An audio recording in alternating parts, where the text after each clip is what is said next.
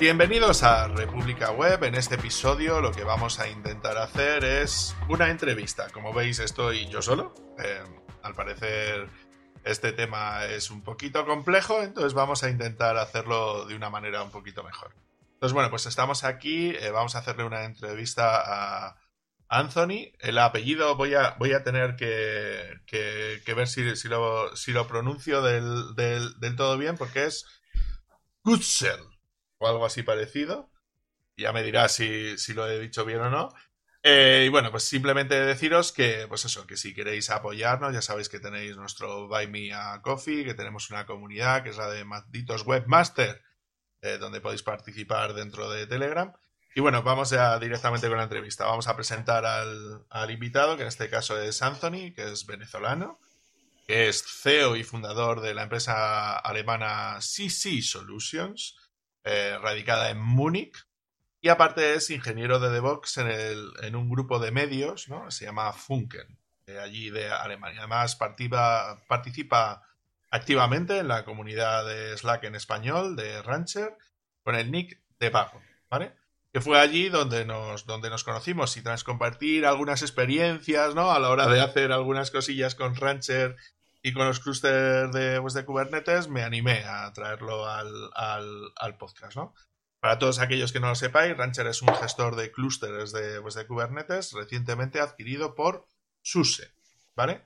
Entonces, bueno, en este episodio lo que vamos a intentar hacer es una especie de introducción a lo que es el mundo de, pues, de Kubernetes, viendo ventajas y inconvenientes ¿no? que nos podemos llegar a encontrar. Entonces, bueno, vamos, vamos a empezar a, a conocerte un, un poquito mejor, Anthony.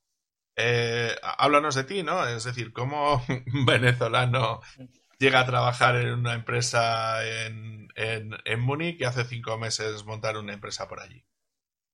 Hola David, muchas gracias por esta oportunidad. Em, como ya dijiste, mi nombre es Anthony Ricardo Gexuel, se pronunciaría en alemán. Un poco complicado. Em, toda mi vida en Venezuela fue tratando de, en las escuelas tratando de decir mi apellido correcto, pero está bien, perfecto. Em, bueno, ¿Cómo un venezolano llega a una empresa alemana? Eh, bueno, ahorita con el tema de la situación social en Venezuela, tuve muchos venezolanos por el mundo, aunque ya yo salí hace 10 años simplemente por, eh, por ser testarudo, me quería ir de mi casa y mi padre es alemán y con pasaporte alemán, bueno, dije que, joder, qué carajo, voy a, como decimos en Venezuela, voy a probar mi suerte en Alemania y me monté un avión y llegué acá. ¿Cómo llego a trabajar? En mi pasión siempre fue la informática desde que tengo 12 años. Primero computadoras, eh, crear mods o instalar mods para juegos, cosas así. El popular GTA San Andreas, para mí uno de los mejores juegos de la historia hasta ahora. Y bueno, siempre me gustó y tenía mi norte que era ser informático. Incluso en Venezuela empecé a estudiar informática, ingeniería informática y como salí de la universidad sin terminar, sin nada, o sea, por la puerta trasera. En lo que llegué aquí me puse mi norte, que era estudiar y lo he logrado hasta hoy. Y en, trabajo en la empresa, eh, empresa alemana, mm, bueno, como informático uno siempre va buscando qué puesto más le agrada. Y bueno, este, así fue un poco mi trayecto al llegar a Alemania y trabajando de, de, todo para cumplir mi sueño, que era siempre ser informático. Vale. Y una de las cosas que, me resulta interesante como tal es que, claro, estamos acostumbrados a cómo son los procesos de, selección por aquí, ¿verdad? Eh, ¿Cómo fue el proceso de, selección para trabajar en una empresa alemana? El proceso de selección es bastante fácil. El mundo, por suerte, el mundo de la informática en Alemania eh, se mueve a través de los populares headhunters que te contactan a través de LinkedIn. Aquí hay una red parecida que se llama Sync, em, que es muy alemana, muy alemana la estructura. A mí no me gusta mucho, pero tienes que estar ahí, ¿verdad? Si quieres ser encontrado.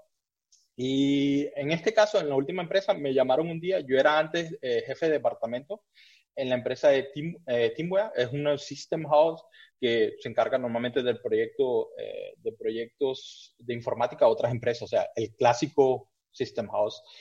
Y era jefe de departamento de infraestructura, pero quería otra cosa, no me sentía acorde porque mi jefe quería, era más old school y yo quería cosas como Kubernetes, como el DevOps, como el GitOps. Y el Headhunter me llamó, tuve la entrevista un día antes del viernes de Semana Santa del 2019. Y fue más o menos, fue una entrevista así un poco, digamos que un poco eh, suelta, así muy informal, ¿verdad? Em, la empresa que yo estaba trabajando, el equipo de, dentro de la empresa donde estoy trabajando, era antes una startup que fueron comprados por este, eh, por este grupo de medios que es el cuarto más grande en Alemania. Y él, o sea, tenía, venía con esa, con esa soltura de, del, de la startup y todo eso. Y creo que compaginamos muy bien. Él tenía un norte de lo que quería hacer. Él se le, se le iba a su compañero o su persona de DevOps de hace siete años, ¿verdad? Estaba buscando reemplazar el, puesto. Y al, no tanto al nivel tecnológico, porque él es un desarrollador PHP, este, muy enfocado en lo suyo, pero en la parte del DevOps, del cloud y todo eso, compaginamos muy bien y así fue. O sea, ya fue no es por ser arrogante ni nada, pero es una, ¿sabes? Esa, entras a la entrevista o entras a un proyecto con un cliente y sabes que tengo una muy buena impresión, esto va a ser, ¿verdad? Eh, aquí en Alemania todo el mundo juega a ponerse la cara, por ponerse, lo decimos en Venezuela, la cara dura o hacerse el duro, ¿verdad? Que decir, ah, no, yo tengo 50, 50 eh, entrevistas más, así como para hacerse lo importante. Así fue un poco, pero era, era así como que entre líneas lo leía, ok, esta entrevista funcionó. Y hasta ahora así han sido más o menos las entrevistas aquí en Alemania funcionan así. Hoy en día, para el mundo de la tecnología, todo es a través de headhunters y en Alemania son muy, muy formales, ¿verdad? Eh, ellos querían que le mandara su cartica a los alemanes, que por qué te quieres postular al, al puesto, que te gusta de la empresa, todo eso. Y puedo decir que en los últimos cinco años ha cambiado mucho, porque escribir una carta así en alemán, además de que el idioma es complicado, ¿verdad? Eh, como le gusta a la persona, por ejemplo, yo no, no tengo ese don de escribir. Yo conozco muchas personas que le das tres palabras y te crean un, un libro. A mí me das tres palabras y, y, te escribo dos porque la otra, así, o sea, no tengo ese don para escribir y siempre se me hacía complicado. Y hoy en día el headhunter eh, aquí en Alemania no te cuesta a ti nada. La empresa paga un montón de dinero, se lleva creo que entre 20 y 40% eh, de un pago del total del, del salario anual. O sea, hmm. en el mundo de la tecnología estamos hablando de 20, 30 mil hasta 40 mil euros eh, para la, empresa de headhunting eh, sin hacer mucho, sino solamente hacer el matching, mira aquí, y mandar los CVs a empresas. Pero a la persona que está buscando funciona. Y el déficit en la tecnología, el déficit de empleados en la tecnología en, Alemania es grande. Así que para nuestros oyentes en Latinoamérica y en España, ¿verdad? O sea, si quieren hacerlo, eh, como que los, los estimulo a hacerlo, o sea, que lo hagan, que lo prueben. Y Alemania a partir de este año también, por ese mismo déficit, eh, a partir, bueno, estamos en tiempo de coronavirus, un poco complicado los viajes, pero a partir de marzo cambiaron las leyes inmigratorias para, eh, para puestos de, de IT o TI, tecnología. Vale. ¿Y cuáles son las, las, tareas que sueles realizar tú para, para, para Funke? Em, para Funke me encargo, ellos tenemos varios portales que si de beauty, belleza, el team en donde yo estoy, que es mi team principal, la, eh, la, aplicación se llama Vea Stream Test, que tiene un dominio en, español, de España, porque el S es como el IT en, en, inglés. Y aquí lo que, lo que hace nosotros tenemos una, un vasto, eh, tenemos creo que 53 scrapers, escrito en Python, Scrapy. Nosotros vamos al Netflix, al, al Disney Plus, al, al Amazon eh, Prime, buscamos el contenido que está online y en esta página, ¿verdad? Lamentablemente solamente para el mercado alemán, incluso el mercado austriaco, suizo es un poco así como que en segundo plano, sencillamente orientar al mercado alemán. Y en este en este caso puedes ver, por ejemplo, eh, dónde están dando Matrix, en qué, video, en qué plataforma streaming. Con tantas que hay hoy en día, es un poco complicado. Es un poco, en los Estados Unidos hay lo que se llama usewatch.com, es un hmm. poco parecido, creo que en España también lo hay, y eso es lo que hacemos, y yo me encargo de todas las plataformas. Eh, todos estos scrapers están en un clúster de Kubernetes, ¿verdad? O en Docker, y lo o sea, eh, tenemos un task que fue escrito por nosotros mismos en, PHP con Silverstripe, un framework de PHP.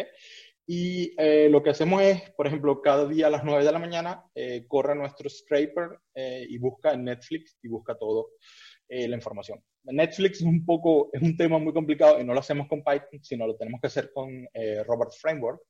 porque Netflix no es solamente una empresa de, entretenimiento o de, o de series, sino es una empresa de tecnología y pasar con un robot en Python en la, en la, plataforma de Netflix es muy complicado porque gana muchos datos y tiene muchas muy buenas tecnologías que impiden que pase esto. Y todo eso lo corremos en AWS o AWS, AWS. de Amazon. Sí, este, y lo tenemos un class, eh, tres clusters solamente para los, eh, para los containers Scraper y las aplicaciones todavía no están containerizadas. Todavía utilizamos la forma old school. Tenemos sencillamente máquinas virtuales en la cloud para, eh, para lo que es el frontend y el backend de la aplicación.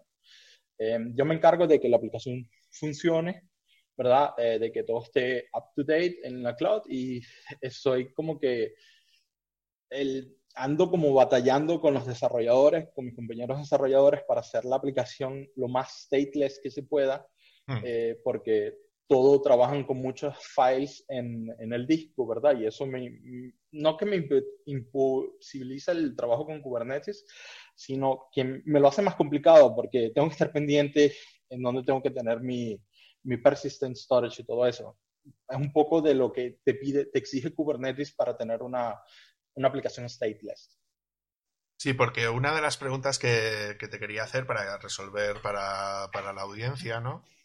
Es ver exactamente eh, qué es lo que es Kubernetes, ¿no? Entonces, ¿puedes comentarnos qué es Kubernetes y cuáles son las funciones típicas que, suele llegar a hacer? Sí.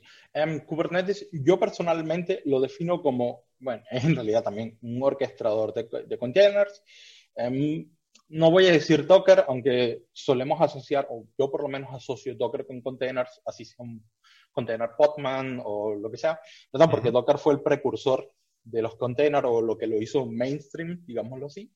Este, y es un orquestador. Kubernetes, uno da sus recursos, que serían las máquinas virtuales, ¿verdad? Uno instala Kubernetes como un layer, no lo voy a llamar de virtualización, sino de orquestación. Orquestación se podría decir. Orquestación, ok, gracias. Palabra complicada. Este, y Kubernetes se encarga de que tus aplicaciones en los diferentes containers esté distribuida en todas tus máquinas. pongamos el caso que tengamos tres máquinas, ¿verdad? Y que estén, los recursos estén divididos a la par. Si un nodo de esto falla, Kubernetes se encarga, por eso la aplicación tiene que ser es lo más stateless que se pueda. Si un nodo falla, Kubernetes te lleva tu aplicación del nodo 3, ¿verdad? Al nodo 2 o al nodo 1, siempre y cuando tengas recursos. Si no tienes recursos, ¿verdad? Claro, lógicamente Kubernetes no lo puede hacer porque en lo que aparece el famoso out of memory killer, ¿verdad? Este, Kubernetes deja de funcionar. He escuchado historias de errores de esto, si quieres lo podemos tocar un poco más adelante. Eh, y Kubernetes lo que se encarga es de distribuir tus containers en, la, en los recursos de tus máquinas. Em, un poco más complicado, ¿verdad? Un poco más complejo. Tiene una, una API que a mí me parece excelente. Em, cuando tocas el tema del persistent storage, ¿verdad? Tienes que hacerte mucha cabeza a través de esto eh, y pensarlo muy bien, porque si no tienes un buen concepto de persistent storage, créeme que te puede pasar que de, de pronto no tienes más datos y dices, ok, mi base de datos, ¿dónde quedó? Y es un poco frustrante cuando se cometen errores así, pero bueno. Sí, vamos a comentar un par de conceptos que has, que has mencionado para que así la audiencia pueda seguirnos un poquito mejor. Entonces, cuando Anthony se, se refiere a, temas de stateless, ¿no? Lo que se refiere es que tu aplicación, dentro de lo que cabe, no maneje los estados de, la aplicación, ¿no? Es decir, que tú en un determinado momento, si tú, por ejemplo, manejas una aplicación que es frontend, por, por poner un ejemplo, una aplicación Angular, pues que esa aplicación no necesita manejar los estados de nada, ¿no? Simplemente eso va a consultar a un backend, ¿no? Que consulta esta información, incluso el propio backend también pueda funcionar sin estado, ¿no? Que tú utilices un API, un, pues una, un API token, ¿no? Que sea el que te autentique y que haga todo lo necesario para poder entrar y que eso, otra vez, ¿no? Te lleve a una determinada base de datos donde ahí ya no hay otra manera que, que hacerlo que sea un, un, un stateful, ¿no? Para que se guarde toda, toda esa información, ¿no? Entonces, cuantas más contenedores tú tengas que funcionen sin estado, pues evidentemente más se pueden llegar a escalar y, y más partes puedes hacer para, controlar de, toda esta información. Entonces, bueno, para, para, ser un poquito conscientes de cómo de implantada está esta determinada tecnología, ¿puedes comentarnos así un poquito cuántos clústeres más o menos estás manejando y el número de nodos o de contenedores que estás manejando más o menos a, día de hoy? De lo que nos puedas contar, ¿eh? No hace falta que vayas súper a detalle, pero sí de lo que nos puedas contar. En total, en producción, tengo tres eh, clusters con siete nodos cada uno. Son en total alrededor de 256 GB en RAM y alrededor de 40 CPUs por cada uno, ¿verdad? Vale. Eh, distribuidos. Este, esos tres están en producción, en, digamos que en testing. Tengo como unos cinco más porque ya utilizando Rancher siempre procuro de ir haciendo updates y todo eso o probar cualquier cosa. Y hoy en día, si tienes uno, salgo un poco de lo que es Kubernetes y Rancher, pero si con Terraform, con, algún pro, o Ansible, algo para provisionar tus clusters, tienes tu cluster en la teoría, ¿verdad? Lo digo así, dependiendo de la cloud, siempre lo conoces, por ejemplo, el tema Azure este, y Terraform, tienes un cluster en, unos 5 minutos. Si tienes acceso a los recursos, lo tienes en 5 minutos, o si lo tienes en casa. Casa también tenía, mi primer cluster fueron 5 Raspberry Pis eh, B en forma de cluster, y eso fue mi primer cluster con Minikube. Eh, estuvo bastante emocionante. esos son los clusters. Vale, voy a, voy a mencionar lo que es Terraform para que la gente lo, también se pueda llegar a ubicar. A ver, uno de los problemas que tú tienes cuando estás tratando con los clústeres de, Kubernetes es realizar lo que se denomina el aprovisionamiento de máquinas. ¿no? Que es que tú tienes que decirle o a un proveedor de en la nube, ¿no? O dentro de tu propia infraestructura on-premise, tienes que instalar ese clúster de, pues, de Kubernetes para que te funcione. Entonces, aquí tienes muchas opciones distintas. ¿no? Entonces, la principal que suele utilizar más o menos la gente es Terraform para comunicarse pues con AWS, con Azure, con Google Cloud, ¿no? Para hacer el aprovisionamiento de máquinas, que es decirle a AWS, por ejemplo, oye, necesito tales máquinas con tal CPU, con la distribución que está eh, eh, sé, con CentOS o con, o con Debian o con Ubuntu o con lo que sea, y quiero que ejecutes este script cuando, cuando se inicie. De eso es de lo que se encargaría normalmente eh, Terraform. Ansible de lo que se encargaría es de unificar de alguna manera los scripts que luego quieres ejecutar en esa máquina para mantener el estado de la máquina que, tú tienes en funcionamiento. Y luego ya a partir de ahí es cuando puedes utilizar un software, pues como RKE, por ejemplo, para realizar el despliegue de, de Kubernetes sobre esas determinadas máquinas. Y luego ya es cuando puedes llegar a gestionarlos, pues por ejemplo, con, con un software como Rancher, ¿no? Que sería como el gestor de clústeres de Kubernetes, ¿no? Entonces tú lo que haces luego es que importas ese clúster de, Kubernetes para ser gestionado con Rancher y ya puedes utilizar eh, un software web, ¿no? Para toda esta gestión de, los workloads, ¿no? De las cargas de trabajo para que, para que puedas hacer. Entonces ya puedes decidir, pues mira, quiero montar, yo qué sé, un software de, de pues yo qué sé, un MariaDB por ejemplo, puedes utilizar los, los chars de gel, ¿no? Para hacer ese, ese despliegue con operadores o con cosas de ese estilo que te permiten hacer ese, ese, ese tipo de cosas, ¿no? Entonces, claro, todo esto es, es bastante complejo, ¿no? Porque, porque son muchas tecnologías distintas a la hora de poder manejar este, este tipo de temas, ¿no? Entonces, para la gente que, que nos está escuchando, puede decir, hostia, esto es súper complicado de hacer, eh, yo estoy acostumbrado a mi VPS montado en, AWS y con eso a mí me basta y, hago todo lo que necesito. O a lo mejor hay alguien que ya tiene montado un ISP config, ¿no? Para hacer esa gestión de, los dominios o de la información que, que puedas tú llegar a manejar para tus clientes. Entonces la pregunta sería, vale, ¿qué me puede aportar? Es decir, ¿por qué utilizar Kubernetes sin utilizar una gestión de servidores normales? ¿Qué ventajas tiene la, utilización de, Kubernetes por encima de esto que nosotros estamos manejando? Eh, para ser muy realistas, ¿verdad? Si hablamos una máquina, solamente de una máquina, eh, todo el proceso de crear, de lo que has mencionado anteriormente, Terraform, eh, Ansible o Puppet, para decir alguna de las tecnologías de provisionamiento, ¿verdad? Por una máquina, no, la, o sea, como que la, es mucha... La como que la cosa no renta, ¿no? Exactamente, no es rentable. Este, pero ya si estás trabajando, por ejemplo, en un team, em, digamos, em, hagamos un ejemplo, un team que crea una aplicación para una e-commerce, por ponerte un ejemplo, ¿verdad? Eh, tienes a tu equipo de desarrollo. Si tu equipo de desarrollo ah, hace, desarrolla en Docker, ¿verdad? Por ponerte un ejemplo, que es lo más común, no vas a tener ese problema works on my machine que todos los desarrolladores conocen o toda la mayoría de las personas del IT. Que Eso para que digan, en mi máquina funciona, ¿sabes? Exactamente. Eh, no sé qué, seguramente es el servidor. Para evitar eso, con Docker te puedes asegurar que en, tanto en local como en la producción vas a tener el mismo, el mismo stack. Entonces, em, ya al tener el cluster y tener todo esto provisionamiento, ¿qué te ofrece? El despliegue es mucho más rápido. No suena a un principio así, pero el despliegue eh, lo puedes hacer en cinco minutos en una máquina, en una máquina eh, nueva, desde que es, desde que inicias la máquina en un servidor de, en la nube o en tu máquina, ¿verdad? Son cinco minutos. Y si tienes que instalar, por ejemplo, para, eh, digamos, con una aplicación e-commerce en el PHP, eh, ya instalar, si no lo hiciste en un comienzo, instalar varias veces el PHP eh, en, distintas, en distintas versiones toma tiempo.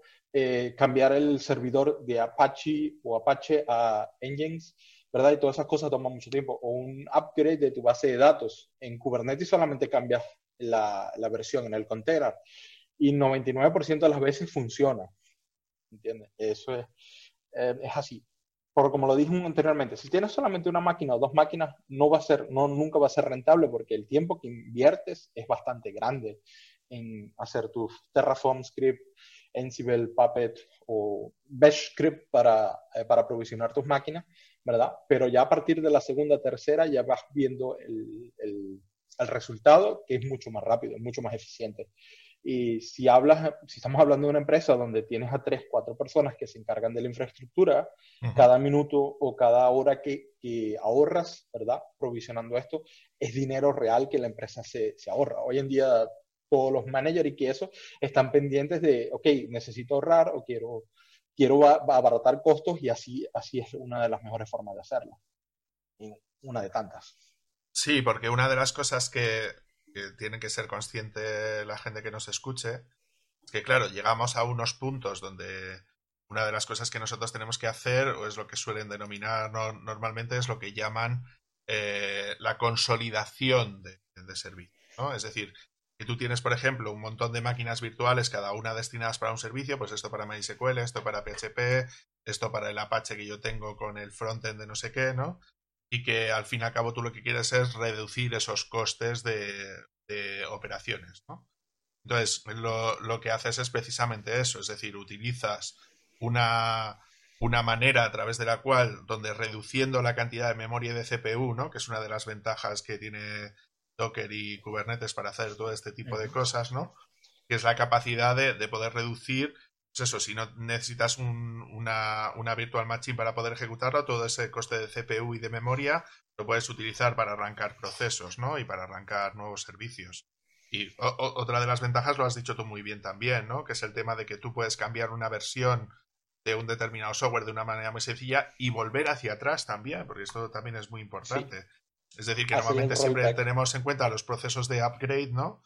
De subir a una determinada versión, pero el proceso de bajar a una versión anterior porque yo qué sé, la máquina virtual de Java, ¿no? Eh, nos falla con una determinada versión, el, bajar a la anterior es súper sencillo a la hora de hacer este ese, ese, tipo de cuestiones, ¿no? Y otro de los puntos clave es que eh, cuesta mucho de montar al principio, ¿no? Es decir, cuando ya lo tienes más o menos bien montado, tal, pero es que luego el sistema es automático, ¿no? Es decir, que te permite de alguna manera que, es lo que decías tú, ¿no? Si un nodo se cae y tal, pues él automáticamente intenta repartir esos recursos, ¿no? Para tener esa alta disponibilidad de lo, de, lo que tenías hecho, ¿no? Entonces, esto podrían ser como las ventajas principales, ¿no?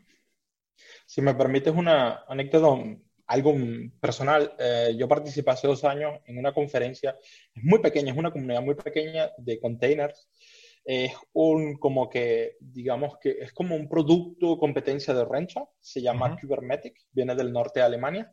Eh, son muy interesantes y ellos organizan una, unos Container Days en la ciudad de Hamburg, ¿verdad? La ciudad de Hamburg es una ciudad portuaria, de Hamburgo, se llama en español, eh, una ciudad portuaria, ¿verdad? Sí, eh, la hamburguesa, normalmente la hamburguesa muchos dicen que se creó ahí, pero no sé, eh, es una historia de ellos.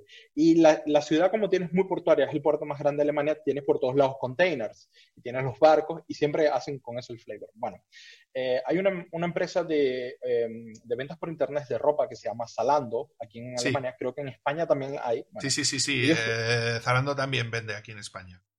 Sí, ellos en una de la presentación, el jefe de tecnología de Alemania de ellos, este, presentó una vez unas estadísticas, ellos creo que invirtieron ocho meses, ¿verdad?, en que el team adoptara todas estas medidas, crear todos los, eh, los, este, los playbooks en Ansible, ellos utilizan mucho Ansible y Terraform para crear toda la infraestructura en, en, Amazon, ¿verdad? Ocho meses con un equipo de 20 personas, o sea, si, si sacamos la cuenta así, son 8 por 20, ¿verdad? meses, 160 meses en total en manpower que invirtieron para pasar su, de on-premise en la cloud con Kubernetes, ¿verdad? Y ellos dicen en una de esas mismas que luego de tres meses, esa inversión de, de know-how, de manpower, se eh, fue retribuida o la sacaron luego de tres meses constantemente. O sea, que en tres meses consiguieron que esa inversión, ¿no? Que ellos hicieron de pasar a la nube, ¿no? De, de, la creación de los contenedores, de todo ese tipo de cosas, en solo tres meses toda esa inversión, que son ocho meses de curro de 20 personas, has dicho, ¿no?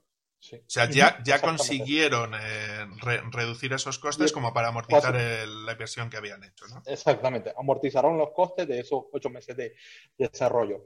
Em, luego, de ellos también tienen un tema de las partes feas de Kubernetes, eh, que también deberíamos tocarlas, si quieres lo hacemos mm. más adelante. Sí. Este, y también tengo una historia muy, muy interesante de ellos. Vale, vale. Yo, yo, lo que sí quería decir es que eh, meterse en este mundo dentro de, pues de, pues de, Kubernetes, yo lo haría única y exclusivamente eh, desde la perspectiva de si eres un sysadmin. Es decir, si eres un sysadmin y tú quieres meterte en montar una infraestructura, es un buen camino para poder hacer. Pero si vienes del camino de desarrollo y quieres meterte en este mundo, claro, te va a costar mucho si quieres realmente toquetear y llegar hasta un punto donde, donde lo tienes todo automatizado y lo tienes muy hecho. Entonces, eh, antes de pasar a los puntos negativos que tiene Kubernetes, que tiene unos cuantos, que no, no, es, no es una tecnología perfecta y que todo va fino, sin respetar nada y, y nada se pierde y nadie comete fallos, ¿verdad? Eh, sí, sí, nos, sí, sí, me gustaría que nos comentaras es, dentro del proceso que tú tienes dentro de, dentro de DevOps, dentro, de, dentro de este grupo de media, eh, comentarnos cuáles son mm, las cosas o, las experiencias que tú has tenido a la hora de, realizar este trabajando con un equipo de desarrollo. Creo que puede ser muy interesante, ¿no? De ese tipo de tareas que tienes que hacer con ellos, eh, qué es lo que, o sea, cuáles son las ventajas que tienes de trabajar de esta manera para que para que esos desarrolladores vivan más felices de como vivían antes? Eh, una de, de, las principales ventajas es la rapidez, la agilidad, cómo se desarrolla una aplicación, ¿verdad? El, por lo general, en, el, en, mi trabajo funciona así, van los project managers con los desarrolladores, los project managers, como en todos lados, se imaginan un mundo bien bonito, que es fácil, computadora, así, algo así más o menos, y vienen los desarrolladores y ya están flipando, ¿verdad? Y no saben cómo hacerlo, y después vienen y que si necesito Node en la versión 15, creo que es una de las más modernas, eh, necesito PHP, pero en la versión 7, y tú, ok, y necesito una base MySQL mejor en la nueva versión. Bien, tienes tu stack y después viene, ah, no, pero es que ahora vamos a crear algo en React, ¿verdad? O en Angular, ¿verdad? Bueno, sería también con Node, pero vienes así y unir todo ese stack en una sola máquina, ¿verdad?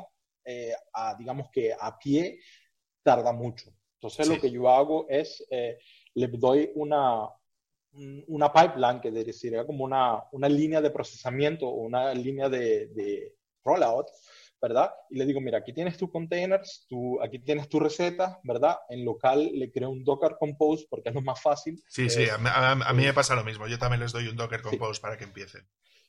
Empieza aquí, ¿verdad? Y ya cuando tengas algo desarrollado, lo tengas en el Git, ya yo me, en ese tiempo, mientras ellos van desarrollando, yo me voy haciendo un plan de cómo traer eso al cluster. Esa, esa agilidad, esa facilidad, ¿verdad? Eh, yo, sufrí, yo he sufrido muchas cosas haciendo update de Java, que lo tocaste anteriormente. He pasado noches en velo haciendo un update de Java para, para, un banco y al otro día tenía que funcionar porque no se podía quedar así y tú pasas horas y te matas la cabeza. Y aquí si no funciona una versión, ¿verdad? Matas al container. Es como un poco más de, de, desechable. O sea, si el container no te gusta, lo, lo acabas y eh, inicias la, eh, la, próxima versión y todo perfecto. Eso fue uno, es una de las características que, que más adoro, que más me encanta. Y otra fue el, todo este proceso de aprendizaje, porque yo, uno no más aprendido, las horas que invertí probando, eh, las horas que pasé leyendo y viendo y ilustrándome acerca de Kubernetes y todos los procesos de automatización fueron una de las cosas que más me encanta. A mí me gusta automatizar todo. Hay veces ah. que llego en eso que tengo que hacer para una sola máquina y digo, ah, escribir un playbook, yo soy, vengo mucho de Ansible, escribir un playbook, hacer todo esto, ah, lo hago a mano. Pero después, dos semanas, me ha pasado en los últimos tiempos como tres veces, después, dos semanas después, tengo que hacer lo mismo. Y dije, ¿por qué no lo hice aquella vez? Me hubiese robado mucho tiempo ahora. Pero eso son, eso son una de las cosas que uno va aprendiendo. Y eso son en Kubernetes y todo esto que tiene que ver el mundo del cloud y el DevOps. Kubernetes va muy ligado con la, con la mentalidad en la nube, con el DevOps, son, van muy, muy a la mano, ¿verdad? Hoy en día creo que en Internet consigues los, dos, eh, eh, los dos términos, van uno a uno. Eh, si buscas DevOps, te aparece Kubernetes y si buscas Kubernetes, en el, seguramente en el segundo o tercer resultado ya viene alguien con DevOps.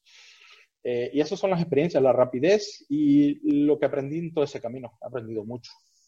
Sí, yo lo que sí te quería preguntar es, hablas de las pipelines, que no es nada más que la manera a través de la cual tú vas enlazando todos los procesos que tienen que ver desde que tú, un desarrollador, eh, eh, crea una, un nuevo commit ¿no? en el repositorio de Git, hasta que finalmente eso termina dentro de los distintos entornos, ¿no? De pruebas, staging y, y, de, y de producción. ¿Cuál es el sistema que utilizáis vosotros para manejar esas pipelines? Eh, yo tengo mi favorito, GitLab. GitLab es increíble. He tenido la suerte, digámoslo así, de trabajar con Jenkins. Eh, yo digo, Jenkins tiene como 50.000 años, algo así más o menos desde, desde, el primera, desde la primera computadora. Yo creo que Jenkins venía con ella ya, estaba instalado. Y eh, es muy potente Jenkins, le tengo un gran respeto, aunque si es de preferencias, no. He trabajado con Capistrano, es algo muy, muy, muy suyo, muy, eh, digamos que no es muy grande, eh, y con GitHub. Pero la, yo estoy tratando de migrar todos esos procesos en este momento del tal Capistrano a GitLab. Estoy así como que eh, ando como un, evangelista de GitLab enseñando a la gente qué, qué, tanto se puede hacer. Hay cosas o integrándola en Slack con los Git commands. O sea, puedes crear una pipeline escribiendo un chat, chateando con GitLab, por decirlo así, y haces un release de tu aplicación. Eh, eso es lo que estoy utilizando ahora, más que todo. Y GitLab lo está haciendo muy bien en lo que es el mundo de pipelines, DevOps, Automatization. Vale. Y ahora vamos a hablar de las cosas no tan buenas eh, que tiene Kubernetes. Ah. Para, para, ver eh. qué, qué, es lo que nos vamos a encontrar. ¿Cuáles son los mayores problemas que te has encontrado a la hora de desplegar las aplicaciones con Kubernetes? ¿Cuáles son los problemas típicos con los que te sueles llegar a encontrar? Eh, si, nos puedes comentar, ¿no? Em, una, la principal no es, es más que todo en la administración de Kubernetes, updates de Kubernetes, no es que sea imposible. Em, incluso hay que también reconocer que en las últimas tres versiones se ha vuelto, eh, se ha vuelto más fácil. Este, pero antes en las versiones anteriores, creo que por la 10, 11, he pasado horas terribles no entendiendo por qué deja de funcionar, porque, ok, no funciona porque algo está mal, lógicamente, pero las updates son de, de dolor de cabeza, bueno, hasta ese entonces. Por eso, desde que, eh, que conocí a Rancher, ¿verdad? Fue como amor a primera vista, te quita, no voy a decir que te quita todos los problemas del update, porque hay, eh, he tenido updates que salen mal, ¿verdad? Y tengo que hacer un rollback, pero mucho más fácil. eso es uno de los casos. El caso es también cuando vienen, eh, vienen personas o, digamos, clientes o desarrolladores y te dicen, bueno, pero es que yo quiero tener mi data entre en slash data, ¿verdad? En el servidor.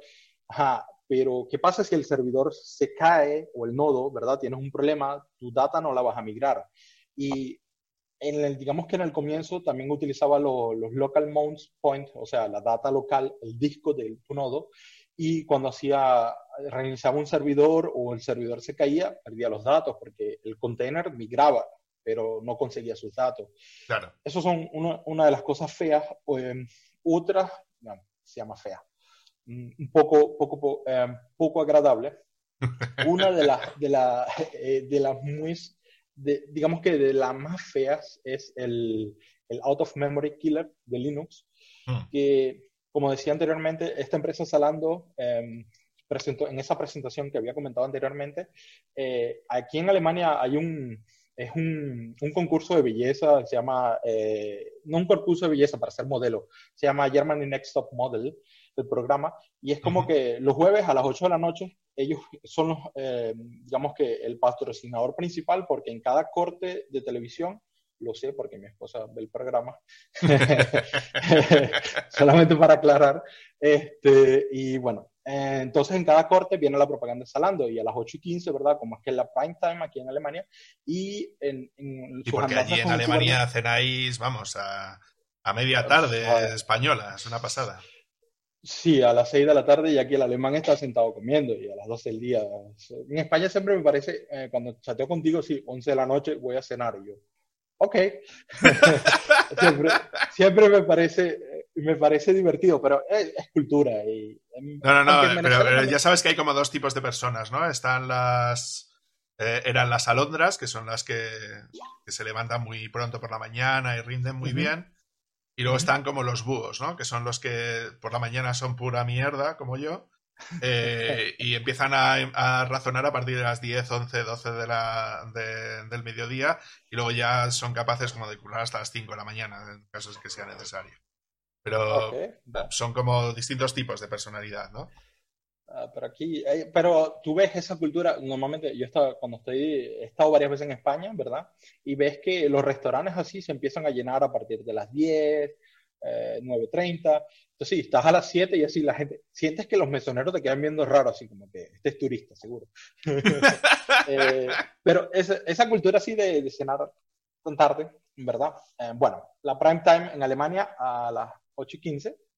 Este, eh, y ellos, en, uno de los primeros, digamos, en la primera temporada de ese programa, eh, con Kubernetes, ¿verdad? No lo tenían, no lo tenían, eh, no pensaban que llegara así. Bueno, la página recibió tantas visitas, ellos tienen el auto-scaling, que es una de las funciones de Kubernetes. Es decir, tú puedes definir... Sí, sí, para que puedan escalar los contenedores según la demanda que ellos puedan prever del, del número de peticiones, ¿no? Que le puede llegar a entrar a esas aplicaciones. exactamente.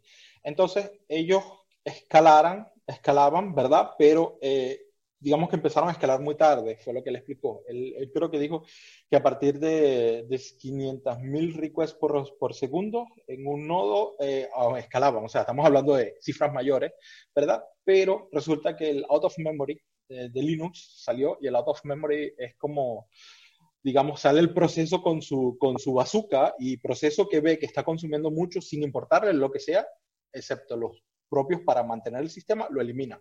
Y hay un, una de los componentes de Kubernetes que se llama kubelet, que es como el cerebro de Kubernetes, ¿verdad? El que se encarga de todo, lo destruyó. Y bueno, lo aniquiló al proceso y el clúster se cayó. Estuvieron offline como que unos cinco minutos, ¿verdad? Completo, si tan grave fue. Tanto así, ¿verdad? O sea, ellos están, ellos, ellos están ellos saben que Kubernetes es el camino, ¿verdad? Ellos son así como que Kubernetes fanboy número uno aquí en Alemania, ¿verdad? Y ellos van a seguir por ese camino, pase lo que pase. Es tanto así que, que crearon un patch para el, el UOM Killer, que lo hicieron el push en el, en el kernel de Linux para que reconozca que en kubelet, una kube API, ¿verdad? Los componentes de Kubernetes también son parte. Es decir, ese OM Killer en las nuevas versiones del kernel de Linux va a matar un container PHP, va a matar un container... Una pero no se va a cargar el kubelet. Pero no se va a cargar el, el, el, Kubernetes en sí. Esos son, y eso son una de las cosas que uno hay que tener en cuenta, ¿verdad? Eh, con frameworks como Rancher o Kubematic o en la cloud, ¿verdad? Una de estas AKS, EKS o GKE de Google, creo que se llama. Sí. Ellos se encargan de que esto no pase. El Google eh, Kubernetes Engine. Kubernetes, GKE. Ya, exactamente. Exactamente. Ellos se encargan de que esto no pase, por eso es también que en esos managed Kubernetes no recibes, tú no tienes acceso a lo, digamos, al master componente, sino están aparte, ¿verdad? Y ellos se encargan para que no suceda esto. Y eso son una de las cosas feas en Kubernetes, que si tus recursos van al límite, ¿verdad? Vas a tener muchos problemas si no estás, si no estás al tanto o si no, si no te encargas de esto. Eh, o si tienes un, kernel poco viejo de, Linux o no el más actual, ¿verdad? Donde tengas estos pechos, te puede pasar eso. Y se vuelve muy inestable. Yo tengo, tengo una pequeña anécdota de estos días eh, con mi empresa, un cliente me quiere un, Kubernetes, un clase Kubernetes. Yo le digo, ok, bueno, necesitamos tres, tres máquinas virtuales, es todo un premise. Eh, y me, me, dieron las máquinas virtuales, ¿verdad? Lo primero que hago cuando recibo una máquina que no creé yo es revisar lo que tiene la máquina, ¿verdad? Eh, con 2 GB de RAM y un CPU. Y quieren Rencha y monitoring y yo les digo, ok, esto no va a alcanzar. ¿Quieres ir a correr la Fórmula 1? Ya, ya, ya solo con eso, ya se acaba de comer mínimo, mínimo 3, CPU enteras y al menos, no, no sé si era al menos 1 o 2 gigas por máquina. Sí, 2. Eh, y yo así, ¿quieres ir a correr a la Fórmula 1 con un Fiat 500? Eh, yo, wow. Eh, pero bueno, son cosas así. Ah, hoy en día hay que también admitirlo, una de las cosas, em, digamos que los desarrolladores de Kubernetes, que viene de Google, porque Kubernetes es un proyecto interno de Google, con eso, creo que, si no me equivoco, el cluster, uno de los clusters más grandes de Kubernetes es el de YouTube. YouTube completamente corre en, en Kubernetes. Ah. Y ellos no tienen problemas de preocuparse si necesitan dos o tres CPUs. Aquí estamos hablando de una empresa que tiene centros de datos completos y si necesitan más power ponen otro al lado.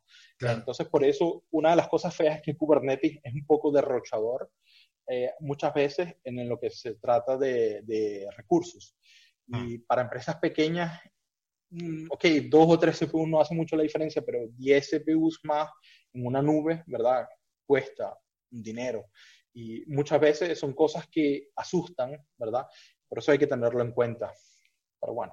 Sí, yo lo que quería es hablar un poco de las alternativas que tenemos a este tipo de fallos, ¿no? Que, nos pueden llegar a dar, ¿no? Entonces vamos a dar una serie de como de consejitos, ¿no? A ver, yo para empezar, un clúster de Kubernetes, o sea, no un clúster de Kubernetes para andar por casa, que solo puedes montar prácticamente con lo que pero sí, vamos a intentar dar un, un poquito como los, los, pasos que se tienen que dar y cómo evitar esos errores, ¿no? Entonces, el, el, el, primero de todos, yo lo que creo es que el clúster de Kubernetes, para empezar, yo en mi caso, tiene que ser tres máquinas de cuatro cores cada una y al menos con 8 gigas cada una. O sea, eso es un buen punto de entrada para, para montar un clúster de, pues, pues de Kubernetes y empezar directamente por ahí. Cuando ya vas a plantear unas máquinas de, pues, pues, de producción, ¿no? Yo en mi caso eh, suelo hacerlo eh, nuevamente eh, utilizando algún tipo de motor, ¿no? O bien en DigitalOcean ya, ya nos permiten, ¿no? que todo de gestión no nos lo cobran, ¿no? Solamente tenemos el acceso a los workers y, sería como una buena manera para, para, para poder empezar dentro de todo eso. ¿Tú prefieres montar estos clústeres tirando directamente de MC o te fías del EKS que, nos monta Amazon? Eh, a, nivel de aproximación, ¿cómo sueles hacer tú habitualmente? Em, yo soy más del tipo do it by yourself, hazlo tú mismo, ¿verdad? Y siempre me ha gustado, pero digamos que en los años de experiencia he ido aprendiendo que es más fácil si si, por ejemplo, si no eres profesional en eso, si no tienes el tiempo, 100% del tiempo en, ocuparte, en darle cariño a tu clúster, de, de, ir a acariciar en las noches, pórtate bien y cosas así, ¿verdad? Eh, deja que alguien más, hazlo en, en, Google o hazlo en DigitalOcean. Ese, ese es buen dato de DigitalOcean, no lo había, no lo había utilizado, que no te cobran el, el clúster cerebro, por llamarlo así, o mm. master, ¿verdad? Porque todos los demás... Es, Amazon y Microsoft te lo cobran, ellos dos te lo cobran. Son un par de centavos, pero suman, ¿verdad? Este, y por eso sea, si no tienes el tiempo de hacerlo, utiliza una, una, una solución, eh, digamos, on demand, eh, as a service. O sea, em, que si, no tienes experiencia, la recomendación sería tira del, del, del, engine de Kubernetes de Azure, de, bueno, yo de Azure no lo suelo recomendar, del de AWS, del de DigitalOcean o del de el GKE, ¿no? De, Google Cloud. sería como la primera recomendación, ¿no? Y que ese despliegue aprendas a hacerlo con Terraform, por ejemplo, ¿no? Por ejemplo, sería una, eh, una muy buena idea. Em, tú hablabas anteriormente si eres eh, que Kubernetes o desplegarlo así con Terraform o Ansible, eres más si eres eh, sysadmin. Pero si eres desarrollador, ¿verdad? Y quieres probarte en el mundo del, de Kubernetes porque quieres hacer tus aplicaciones para la nube o para Kubernetes, te recomiendo EKS de, de, Amazon o el Google Cloud, eh, Google Kubernetes Engine de Google Cloud, te lo recomiendo porque, o sea, es como que tienes tu, tu para jugar y te, preocupas de todo, de mantenimiento de todo, y incluso de updates. Sí, yo en mi caso, por ejemplo, suelo recomendar antes el de, si son desarrolladores, ¿eh? utilicen el de DigitalOcean si se quieren empezar, ¿no? Porque es mucho más sencillo para empezar, no, no tienes que, configurar la, red privada, ¿no? Eh, y como que eso simplifica bastante lo que son los pasos de creación de lo que es el clúster. Pues si quieres crear un clúster de AWS tienes, una, tienes que configurar la VPC sí o sí. Y en el caso de DigitalOcean, pues es un paso que te puedes saltar fácilmente y que, y que no es obligatorio y luego ya puedes ir avanzando, ¿no? A la hora de hacer todo ese tipo, todo ese tipo de cosas, ¿no? Eh, ¿Tú utilizas el, el, RKE para crear los, los clústeres? Sí, eh, yo tengo un cluster eh, de mis, dos mis dev cluster, mi cluster master, por decirlo así, es el RKE, el RKE. Con esto creo mi cluster de Kubernetes y ahí instalo Rancher a través del Helm. Funciona en unos cinco minutos sin script a mano, cinco minutos estás listo, eh, pero eso también lo metí, lo metí en un, en un Terraform, un script de Terraform, porque lo hacía muy a menudo, eh, testeando, y eh, ahí tengo mi Rancher, y con, a través de Rancher, a través de la GUI, he probado, o de la API, voy y hago, inicio un cluster Kubernetes en AWS o en... Y esa integración funciona muy bien, la de Rancher Más AWS últimamente la han dejado fina, fina. Excelente. Me parece muy excelente la integración y, y funciona. Y es, es, también, digamos que yo, yo recomiendo Rancher porque, eh, porque tienes como una sobrevista de tu cluster, qué hace tu cluster, tienes información. Puedes hacer el despliegue del monitoring muy fácil, con dos clics. Súper sencillo, eh, es, es, eh, totalmente cierto. sí, eh, los logs, mandarlos. Lo que no me gusta, yo soy, me gusta mucho Grafana y Loki, ¿verdad? Para los dashboards y todo esto. Esto es un sistema de monitoring, ¿verdad? Y Logs es un, Loki es un agregador de logins donde lo tienes en un sitio. Lo que no me gusta aún es que tienes que tener un Elasticsearch con Kibana y yo no soy muy fan del Elasticsearch por la cantidad de, de, recursos, que, chupa, sí.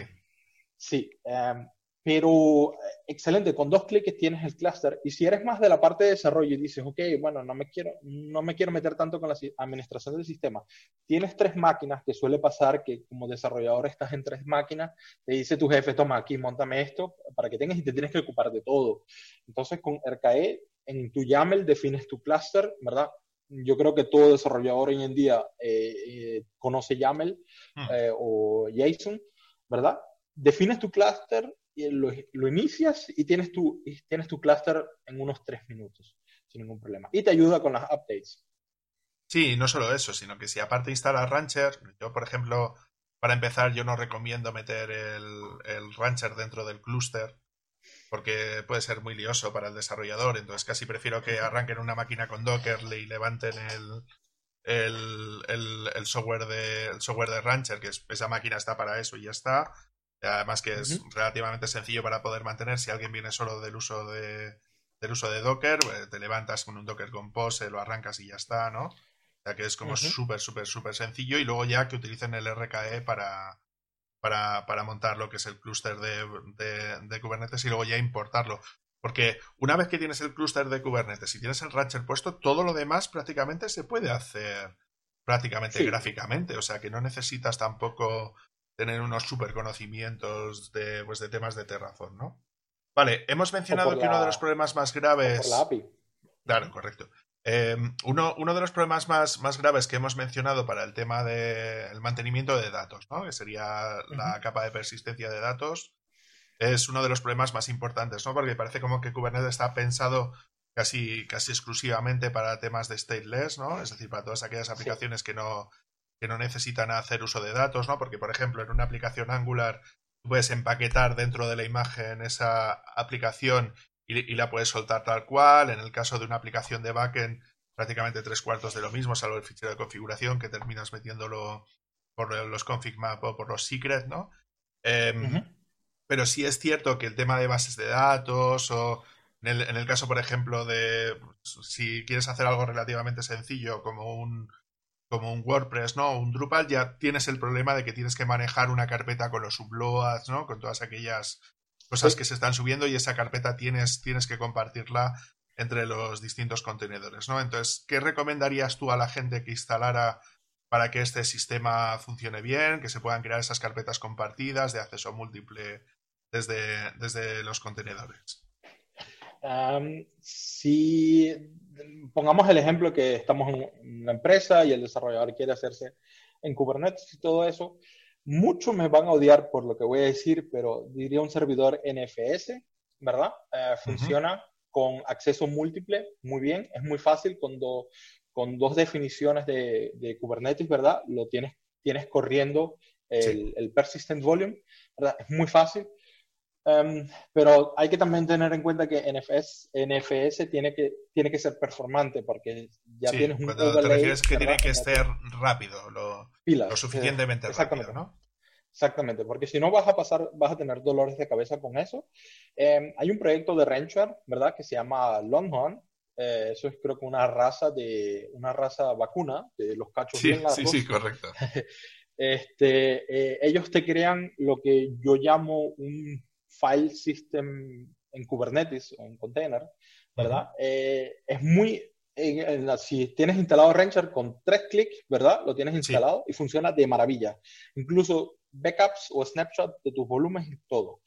Lo único malo que es la desventaja, aún porque están trabajando en ello, es que puedes adaptarlo a un solo container. Por ejemplo, si tienes un WordPress, ¿verdad? Tienes tus datos ahí, puedes tener solamente una instancia de WordPress.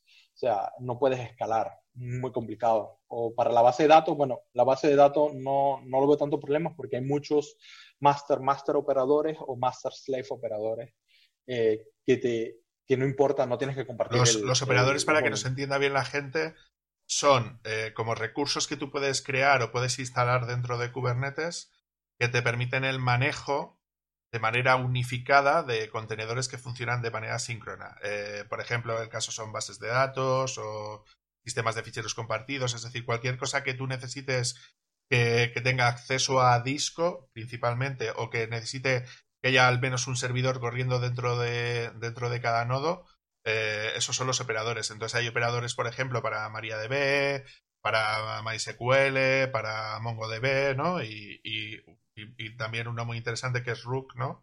que permite también manejar Ceph, ¿no? Que es un sistema también de, de compartición de carpetas, bloques, discos, ¿no? Y, ficheros que también funciona en base a ese tipo de operadores. Yo, yo defino los operadores de Kubernetes como magia negra. luego, que está, luego que está configurado, tú le dices, le mandas aquí tu, créame mi, mi, eh, mi MariaDB Master Slave y ¡pap! como por arte de magia. Claro, y automáticamente, ¿verdad?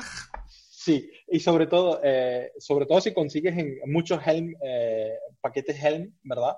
Este, que cuando haces, que creas tu, tu base de datos MySQL, ¿verdad? Por arte de magia tienes dos, dos slaves o cuatro slaves y un master, dependiendo del, tamaño de tu cluster, y te quedas así, wow, esto es pura magia. sí, sí, porque prácticamente, claro, porque lo que te hacen es como que te crean un recurso específico y le dices, tienes un recurso que es MySQL Server, yo que sé, por poner un ejemplo, ¿no?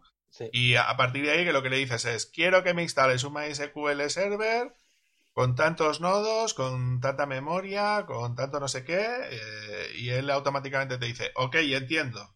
O sea, que quieres desplegar esto, vale, ya me encargo yo de saber cuántos nodos hay, dónde tal, dónde tienen que estar, la sincronización entre ellos, crear, crear los volúmenes de datos para que te manejen toda esta información. Eh, y parece mentira, o sea, es, increíblemente bueno.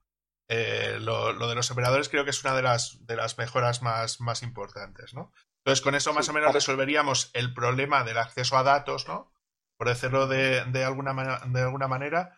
Y yo lo que estoy viendo también es eh, Minio, que sería como una especie de sustituto a, a S3, ¿no? De, hecho, funciona con el mismo protocolo, el S3FS, como una manera también de tener como una especie de carpeta compartida, ¿no? Que, te permita poder accederlo, ¿no? Desde distintos contenedores a una misma carpeta con lectura y escritura desde, desde los distintos ah, sitios, ¿no? Yo, yo suelo utilizar, o en los proyectos que he trabajado, se suele utilizar el protocolo S3 en Minio o en AWS eh, para los famosos assets, las, fotos y todo eso, y, hacer el delivery por ahí. Vale. Y otro de los problemas típicos que nos solemos encontrar, claro, estamos manejando 800 mil millones de contenedores a la vez, ¿no? Eh, uno de los problemas que nos solemos encontrar es eh, cómo enruto todo esto, es decir, cómo gestiono toda esta información a nivel de manejar las rutas a los distintos contenedores, ¿no? Entonces, por ejemplo, vosotros qué soléis utilizar como mes para manejar todo el tema del enrutado, ¿no? De las rutas a, los distintos contenedores. Eh, hasta ahora lo mejor, bueno, no lo mejor, es lo único que con que he trabajado y con que me siento, sé cómo funciona Istio, ¿verdad? Eh, que se encargan de todo el, el, mesh de todos los services, ¿verdad? Y eh, estaba leyendo hace poco, pero no tengo mucha información y todavía no, no he hecho los tests. Eh, traffic, sí, Ingress Control en realidad, pero también, eh, sí, se encarga también de muchas cosas parecidas de que hace Istio. O sea, es como que un poco más completo porque se encarga del, del, load balancing principal, el acceso a tu, tu cluster y a todo el service mesh eh, de todo eso y me parece muy interesante, pero hasta ahora no lo he probado. Pero nosotros utilizamos Istio para todo esto y por lo general el ingreso de, desde afuera, vamos, desde el internet a tu aplicación con, con Engine, Engines Ingress Controller con certificados Let's Encrypt, eh, que funciona automáticamente. Eso es también otra, un ejemplo de magia. O sea, das defines tu, tu hostname, defines si quieres un certificado o no y te aparece tu certificado en dos minutos. Eh, sí, porque uno de los problemas que solemos tener con los clústeres, ¿verdad?, es el tema del manejo de los balanceadores de carga, ¿no? De los load balancers. Sí. Que es lo que se coloca por delante de los servicios, ¿no? A la hora de poder saber manejar el, el que si se cae un nodo, pues que no pase nada, ¿no? A nivel de conexión IP y de DNS. Entonces, este es uno de los, de los puntos clave de fallo que la gente como que le resulta como complicado, ¿no? Esto si tú trabajas con una nube rollo AWS, ¿no?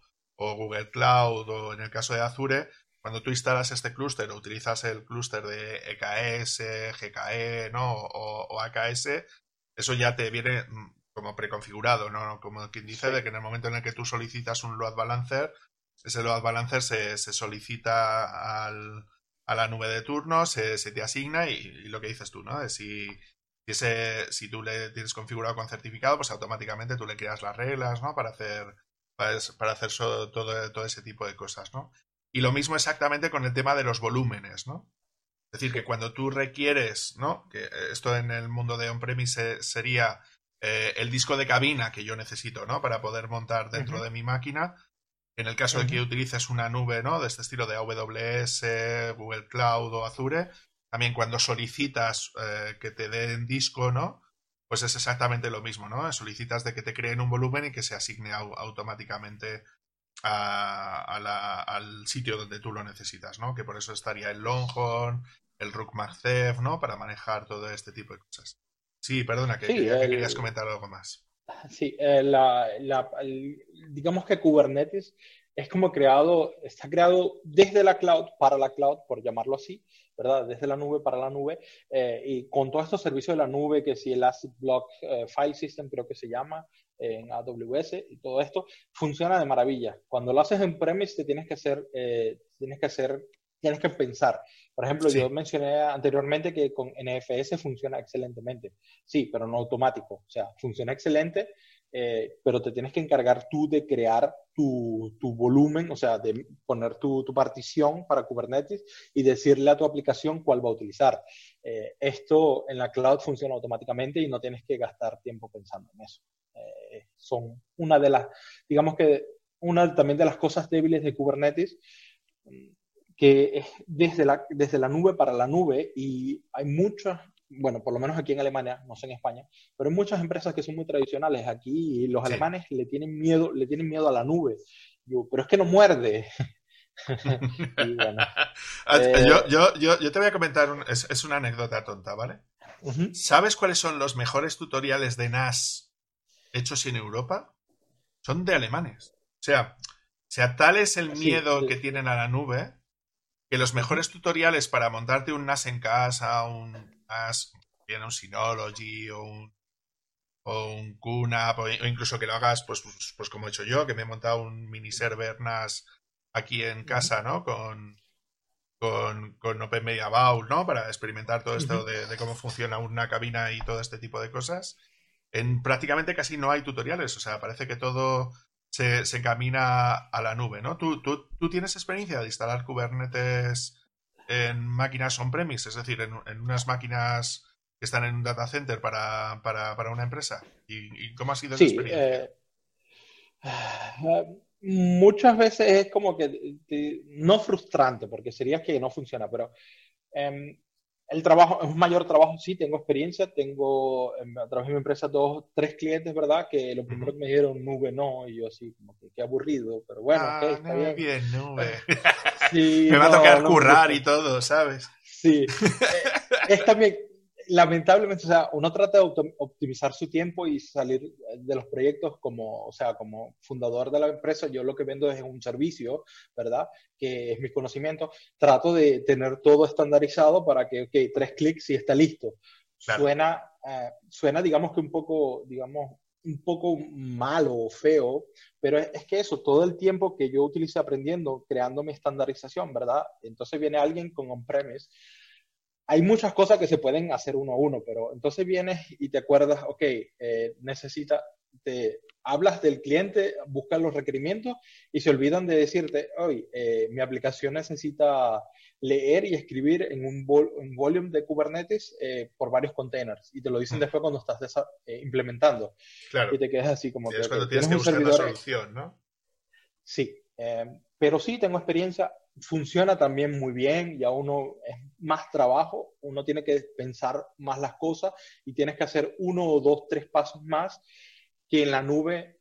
¿Cuáles son esos pasos? Porque, yo la parte de Metal LB, eh, si, la, si la conozco, ¿no? Para la parte correspondiente de, de, los balanceadores de carga, ¿no? Como que tienes que destinar un rango de IPs, ¿no? Eh, dentro, de, dentro de esa red, ¿no? Para que puedan ser acogidas, ¿no? Por el, por el balanceador de carga. ¿Cuáles son esas cosas extra que, que te piden hacer? Eh, por ejemplo, yo lo hago, yo, yo conozco Metal LB, ¿verdad? Pero no, no es que no, no entré mucho en confianza con él. Lo que hago, eh, truqueo, lo que hago es un engines con un failover, con una con una, virtual, una IP virtual, una IP sí, que comparten las dos máquinas. Virtual IP, ¿no? Una PIP. Sí, Sí, eh, y hago el engines en, en Leia 4, es decir, todas las requests que llegan al puerto 80 y 443, él las manda automáticamente a mi cluster, ¿verdad? Así solvento el problema de mi load balancer. Entonces, son temas que eso tengo que activarlo, tengo, tengo que estar pendiente, ok, tengo que tener mi load balancer primero. Los récords DNS tienen que llegar a, a ese load balancer, ¿verdad? DNS dice hoy todo el mundo, es como que no es muy importante. Kubernetes funciona todo a través del, de la, eh, digamos que la nomenclatura de eh, DNS. Uno se ve en las anotaciones que es un dominio con un slash, es como si estuviese llamando una URL. Sí. Eh, después el tema de, de, los volúmenes, de persistencia de volumen. ¿Dónde, dónde pongo mis datos? ¿Dónde, ¿Dónde van a estar mis datos seguros que cuando el container se, se, se, apague y se vuelva a encender, no mm. se pierdan? Son esas cosas. Claro, ya cuando tienes el primer, segundo cliente, son un poquito de experiencia. Eh, siempre trato de que el cliente, si no tiene el, el famoso read-write menis, o sea, eh, leer y escribir muchos contenedores. Desde, distintos contenedores. sí, le doy Longhorn. em, si tienen, la mayoría de los clientes aquí tienen un servidor NFS, le digo que, bueno, dámelo y yo me encargo en el, en el proceso de, de, despliegue de que, eh, crear los volúmenes. Y una cosa muy importante, em, por lo menos em, en NFS tienes el problema, tú tienes tu share, por ejemplo, eh, slash data slash 1, ¿verdad? Si tú montas eso en el container 1, ¿verdad? Y creas un segundo volumen para el, eh, para el container 2 y no cambias el mount point, ese eh, data slash 1, ¿verdad? El container 2 te va a sobreescribir todos los datos del container 1. ¿Qué ha pasado? nada, nada gracioso. O sea, claro, por suerte, digamos que fue en la, en la parte de... Hacer sí, eso mientras que lo está mostrando te, te, das cuenta, ¿no? Es decir, sí, pero cuando levantas el segundo nodo de la base de datos o el segundo nodo que tiene que hacer eso, dices, hostia, me está sobreescribiendo. Exactamente. Y claro, eh, te das cuenta porque entonces, pero te quedas así, ¿qué pasó aquí? Entonces tienes que hacer debugging, es una de las cosas también feas de Kubernetes, el debugging se hace más complicado. Eh, por eso yo aconsejo, o, o mi, mi, método de trabajo es primero el cluster, si es oh, eh, ¿verdad? Activas, lo segundo que haces es activar el monitoring, ¿verdad? Y el tercero es el logging. Antes de hacer, la gestión de logs con, con el...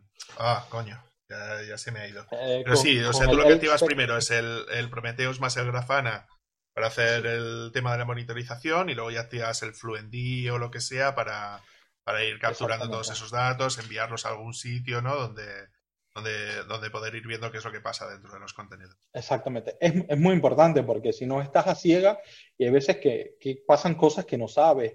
Y claro, en Rancher te da una, te da una gran ayuda porque tú puedes ver... Sí, puedes ver los eventos de lo que van ocurriendo, ¿no? Y puedes ir viendo los logs de cada sitio.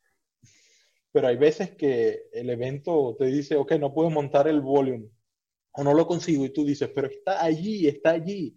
Y me pasaba, por cierto, ayer con un cliente en premise y ¿qué pasó? Que se me olvidó darle al volume un namespace. O sea, el namespace como el espacio de trabajo, ¿verdad? Y yo estaba utilizando no Sí, porque para que lo entienda también la gente, los namespace dentro de dentro de, de, Kubernetes lo que te permiten es como segmentar, ¿no? Es decir, es decir, este namespace es el de testing, este es el de desarrollo, este es el de no sé qué, o este es el namespace para esta aplicación, pero no para esta otra, ¿no? Exactamente. Eh, son como carpetas para organizarlo. Los, sí, como son los espacios de usuario de Linux, pero para Kubernetes. Sí, exactamente. Y eh, que a mí se me había olvidado puesto en el volume, si no defines un namespace, ¿verdad? Él te agarra el default, que siempre está, ¿verdad? Yo decía, pero ¿por qué no lo consigues? Y pasé media hora buscándolo. Al final me dio pena con el cliente y yo así, ups. Pero son cosas que pasan, ¿verdad? Y son cosas que en on-premise pasan más a menudo porque en la cloud él sabe lo que tiene que hacer. O sea, eh, en la cloud es un paseo, digamos que un paseo en una bicicleta eléctrica. Eh, es más fácil, cuesta arriba. Y en, en on-premise tienes la bicicleta normal, tradicional de toda la vida y tienes que pedalear la montaña arriba. Es la ventaja. Incluso eh, pudiera llegar a decir, pudiera llegar a decir que la cloud es tal vez una Vespa o un, un roller, una, una, pequeña motocicleta de esas que hay muchos en las ciudades. Hmm. Vale, mm, ya lo hemos mencionado hasta ahora, pero yo entiendo que seguís la filosofía de GitOps, ¿no? Es decir, intentar hacer todos los cambios que tengáis que hacer directamente en un repositorio Git, ¿no? Y luego tener algún pipeline, ¿no? Que, os permita realizar todos esos procesos, ¿no? Exactamente. Eh, tengo, um, tengo una pequeña, digamos, metodología, lo voy a llamar así, ¿verdad? Em, yo por lo general eh, se tiene el el repositorio master o main, como ahora se llama en GitHub, ¿verdad? Eh, lo que hago, ese es para mí el master o el main, es para mí el producción, ¿verdad? Lo que está ahí ya fue testeado, ya puede salir a producción y lo que entra ahí sale automáticamente a producción. Em, lo que hago es, em, creo un, un, repositorio para eh, desarrollo. Este repositorio está conectado a un namespace, ¿verdad? En Kubernetes. GitLab te, te facilita la vida eh, con GitHub Porque yo entiendo que vosotros pagáis la, la versión Wachi Wachi de GitLab o, o, no. No, eso lo puedes, lo puedes hacer con la versión gratis incluso. Sí, pero me refiero, pero, pero ya como pregunta, es decir, las cosas que te ofrece la versión Community, vosotros tenéis un GitLab propio, yo entiendo, en vuestros servidores, ¿no? Eh, no, eh, no, utilizáis el, GitLab.com o utilizáis GitLab.com? Utilizamos GitLab.com. Eh, y la versión, la community, eh, la versión que puedes descargar y desplegarla en tu propia infraestructura, también te ofrece eso. Eso es lo bueno de GitLab. eh, o de GitLab eh, es que no hace mucha diferencia o la, el mayor, la mayor diferencia es con el soporte. Sí, hay un par de cosas como inspecciones de paquete, análisis de código, ¿verdad? Que sí, que sí se lo dejan pagar. De algo tienen que vivir, vamos a estar claro. Claro, lógico. Esta gente hace software libre, tiene que comer de algo. exactamente.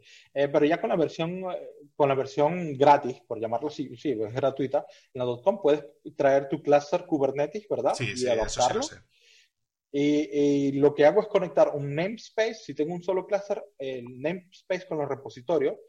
Entonces, digamos, tengo producción, que es el master main, tengo el, el staging, que es el de prueba, y tengo el de desarrollo. Con cada commit, ¿verdad? Se hace, se creó la pipeline, creo el container con todos los cambios, luego subo el container al eh, a la registry, por lo general siempre es la de GitLab porque te ahorra trabajo, te ahorra pasos extras y luego hago eh, el deployment. Ahora estoy migrando, antes hacía, ¿verdad? Eh, hacía, creaba los manifestos yo mismo, y, pero lo estoy migrando a Helm, que es como sí, claro, correcto. el paquetero. Es lo que estamos haciendo todos. sí, eh, lo estoy migrando Helm 3, ¿no? ¿Es lo que estás usando? Sí, sí, Helm 2 es cosa del pasado. Cuando consigas, es un buen tip, cuando consigas una, una documentación de Kubernetes en, en, Internet y te aparece Helm 2, sabes que está por lo mínimo dos años, uh, año, un año, dos años eh, fuera, eh, desactualizada. Sí, Solamente sí, sí. para tenerlo como tip. Y bueno, creo mi, mi, paquete de Helm y luego hago sencillamente el deployment en, en, en el namespace. Luego de eso, ¿verdad? Este, tengo el código en el, hay algunos eh, eh, desarrolladores que hacen unit tests y me los dan, ¿verdad? Y, los, y como que los activo en todo el proceso. Sí, que los integras dentro de la pipeline, ¿no? exactamente. O browser test, eh, test automatizados de lo que sería la, la GUI, ¿verdad? Sí, de lo que son los tests en, de, la aplicación de los que se hacen vía, vía bueno, nuevamente es un Selenium o algo así parecido. Sí, exactamente. Este, y con eso luego también lo puedo, eh, hago los tests desde la, desde la pipeline en algunos casos. En otros casos, eh, se, la pipeline manda solamente un, un, post request a una API y se activan los, los, tests dependiendo de cómo está el caso. Vale. Y luego de eso, el código, tenemos uno, los resultados de test. Por lo general, el desarrollador va y ve lo que, si lo que hizo funciona, si el backend que creó funciona o si, o si el frontend que hizo funciona, ¿verdad? Y luego de eso, lo que hacen es un merge en, la, en el próximo stage. O sea, sí, o sea, tú haces el merge de development y lo llevas a staging, ¿no? Y luego de staging lo, lo, llevas a master y eso ya va a producción, ¿no? Exactamente. Eh, siempre, eh, siempre, no siempre, pero muchas veces puede pasar que así lo hayas probado dos veces, tengas un error y tu pipeline tire errores en, el, eh, en, la, en, la, en producción, ¿verdad? Y lo que hago es tener mecanismos de rollback. mecanismos sí, para poder volver a una versión anterior, ¿no? Con gel vuelves a la versión anterior y ya está. Sí, exactamente. Para hacerlo mucho más fácil, lo que, lo que hago es el, eh, ¿sabes? El hash del, del commit, el más corto, el de 8. Normalmente son creo que 32. Eh, tomo los primeros 8 dígitos y eso siempre es mi versión. ¿Por qué? Porque sí, sí, yo lo hago lo mismo cuando genero los contenedores de Docker y hacemos todo ese tipo de porque, cosas porque en la pipeline puedes leer el commit anterior, ¿verdad? Y por lo general, si lo utilizas así, el commit anterior es la versión anterior que estaba funcionando. Y por eso sí, creo mecanismos de rollback automático. Aunque con rollback automático hay que tener cuidado porque si corrieron algunas migraciones en la base de datos o contra la base de datos, hay que tenerlo. tenerlo sí, tienes que crear una snap de la base de datos antes de hacer eso, por si acaso. Sí. Y lo que nunca puede faltar, eh, yo soy, utilizo Slack, ¿verdad? Eh, la integración con Slack para que avise, normalmente es al equipo de desarrollo que cómo va la pipeline, ¿verdad? O quién hizo push y todo eso, eh, la integración. Y desde hace poco conseguí la fascinación, la, la, aplicación de GitLab integrada en Slack, y en fact con slash GitLab le digo, eh, corre mi pipeline, ¿verdad? Y un sueño. Es, digamos, son juegos, porque en general son, es como, se siente, se siente como un juego así, estoy chateando con mi pipeline, estoy sacándome a, mi, estoy chateando con mi pipeline para que traiga mi, mi, mi, último release en la producción y cosas así. digamos que son juegos, ¿verdad? Pero son muy interesantes y es muy fácil, facilita mucho la vida. Y lo más importante, em, si tienes, por ejemplo, una, un, un, departamento de, no un departamento de marketing, sino digamos que un departamento de diseñadores que no son muy, muy tecnológicos, ¿verdad? Tú le das un par de comandos en Slack y ellos solamente, y puedes definir, ¿verdad? Ok, ellos quieren una nueva aplicación, subieron algo al repositorio, eh, eh, inicia esa pipeline sin ningún problema. Muy interesante. Claro. Em, claro, la mayor parte de los recursos que solemos usar, casi todos son, son en inglés para, para ver cómo estar más o menos al día. Las, las conferencias de, de, la, de, la, fundación esta de, de, Kubernetes y tal son cojonantemente buenos. O sea, yo, yo me los veo siempre que puedo. Creo que Rancher también está haciendo muy buen trabajo con el tema de la comunicación y creo que las office hours, los webinars que suelen hacer que luego los cuelgan a la hora de hacer cosas y tal. Em, pero exceptuando la, el eh, Pelado Doner, que es el chico este argentino, que es un SRE que trabaja para Invisio, yo no he encontrado muchos recursos que hay en, que hay en, hay en español. ¿Tú, ¿Tú, conoces algunos? O sea, ¿qué recursos nos puedes recomendar para, para alguien que se quiera eh, tanto nivel inicial y tal a la hora de hacer cosas de ese estilo? ¿Qué es lo que le recomendaría? leer documentación. Yo personalmente, sí, e, es así. La documentación de Kubernetes en, inglés es muy buena. Sí. sobre todo, sobre todo que eh, ellos rompieron como un poco un paradigma normalmente las documentaciones que consigues en Internet es como que hazlo así, pero no te pone un ejemplo. Y tienes que utilizar, tienes que pensar, ¿verdad? Y yo soy, a mí se me hace entender, o yo me entiendo las cosas más fácil si tengo un ejemplo, por ejemplo, eh, kubectl, eh, execute, eh, minus, menos it, container name o pod name bash, por ejemplo, que es un comando para entrar en una shell en el, en el contenedor o en el pod, siempre y cuando este tenga una shell. Y eh, la documentación es muy buena, en inglés. En alemán la abrí una vez porque me reconoció el. Tengo la computadora en alemán. Me reconoció lo del navegador, ¿no? Y lo tendrías en alemán. Y yo, horrible. Y en español también. Em, yo con una de, de las cosas porque, porque yo creé, me hice independiente y estoy cre, creé mi, mi compañía CC Solution, es tanto, claro, porque es un sueño y quiero tener mi propia compañía, ¿verdad?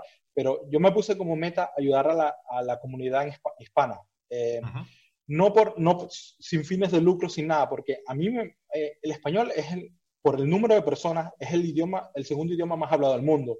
De tantas, exactamente después el chino. Bueno, los chinos no les vamos a alcanzar porque eh, somos muy, muy pequeños, son chinos exactamente, pero eh, por personas. Y a mí siempre me frustraba que yo tengo como un método de búsqueda. Normalmente siempre busco en inglés, si no consigo nada, tal vez busco en alemán o en español. Entonces al comienzo buscaba más en español y me frustraba porque no conseguía nada. Porque no encontraba recursos. tema. Y entonces yo, yo tengo, o sea, yo no sé, o yo particularmente no sé, no sé escribir, o sea, no es que no sepa escribir así, sino no tengo ese don de escribir un buen artículo que se lea muy bien, ¿verdad? Lo que sé escribir es una documentación, pero para leerlo es para dormir, algo así. Entonces, eh, yo, me puse, yo me puse como meta crear esos recursos y darlos y, a la comunidad, porque yo veo que la comunidad hispana eh, hispanohablante está muy, muy quedada en todos esos recursos y todo el mundo, ah, tienes que aprender inglés, tienes que aprender inglés. Sí. Si el español es el segundo idioma más hablado del mundo, claro, el inglés te abre muchas puertas. No es ninguna propaganda en contra de aprender inglés, pero también sería bonito tener documentaciones, tener, por ejemplo, una página que yo personalmente leo sin hacer propaganda, es la de Genbeta, eh, de España, ¿verdad? Y, me parece muy interesante lo que hicieron todo, eh, todo el ecosistema que hicieron, porque son informaciones que tienen en español y a, mí me gusta. O sea, eh, uno cuando, cuando emigra a un país como Alemania, donde todo el contacto es en alemán, ¿verdad? Uno tiende a perder sus palabras y no es por no es por gusto y gana, sino es un proceso automáticamente porque te metes en el idioma. Y por eso me gusta leer mucho en español, pero lamentablemente se consiguen muy pocos recursos. Y eh, tal vez, si me permites el espacio, si alguien quiere con mucho gusto, con mucho gusto, crear eh, la, la, comunidad de escribir archivos, eh, yo estoy, yo quiero crear esa comunidad, ¿verdad? Y pues además nos hemos juntado dos que, que, tenemos los mismos objetivos, ¿eh? Porque yo en mi caso en cursosdedesarrollo.com también estoy subiendo materiales en castellano de Terraform, de Cluster, de Kubernetes, de Rancher y de temas así. O sea que yo estoy encantado de cualquier iniciativa que quieras lanzar y tal, de apoyarla en okay. medida de mis posibilidades. Mm, ok, muchas gracias. O sea, a mí, eh, digamos que la parte de los recursos de hosting, por decirlo así, eso no es el problema, porque eso tengo los scripts que lo hacen. A mí la mayor parte es el creador, eh, no soy ese tipo de persona que crea los contenidos así, ¿verdad? Si a alguien, alguno de los oyentes tiene, eh, le gusta la idea, ¿verdad? Puede con gusto nos contactamos y armamos algo. Siempre me gusta. ¿Y, me ¿y cómo pueden ponerse en contacto contigo? Eh, en las notas del, eh, del, podcast, episodio? Eh, del episodio, las notas del episodio, soy nuevo en esto de podcast o en la descripción del video, tiene la, em, ponemos el, si quieres ponemos mi, mi alias en Twitter, por Twitter siempre estoy activo. Si, ven, si entran por casualidad a la página de la CC Solution, me escriben un email, cualquier cosa así, ¿verdad? Y mi idea, mi idea, mi fundamento es el idioma español es tan importante en el mundo, ¿verdad? Este, Que yo veo que la, la, calidad de los artículos tecnológicos no, no, no equipara a esa importancia. Y por eso me puse, tengo la propuesta, tengo, tengo el, sueño, lo es ahorita un sueño, ¿verdad? Porque es, cuesta. I have a dream. sí, así más o menos. Tengo un sueño y es hacerle un poquito la, la, comunidad un poco. Y eso es una de las razones por qué en todos estos canales de Rancher, de Kubernetes, me metí en los españoles. También tengo que decir, em, en la comunidad de Rancher, de, de en español, eh, no, perdón, de Docker en español, así como que quise iniciar también algo así, pero la gente, sí, sí, estoy. Y después de tres días no respondían más. Sí, eso, eso desmotiva, te, te, quita, te quita como el empuje que llevas. Pero bueno, ahí vamos y si se consigue armar tal vez una página, no tiene que ser solamente Recho, Kubernetes, Terraform, sino de tecnología en general. Que donde la gente diga, eh, leo un buen artículo y tengo un ejemplo como lo hace la gente de DigitalOcean. DigitalOcean se hizo famoso por...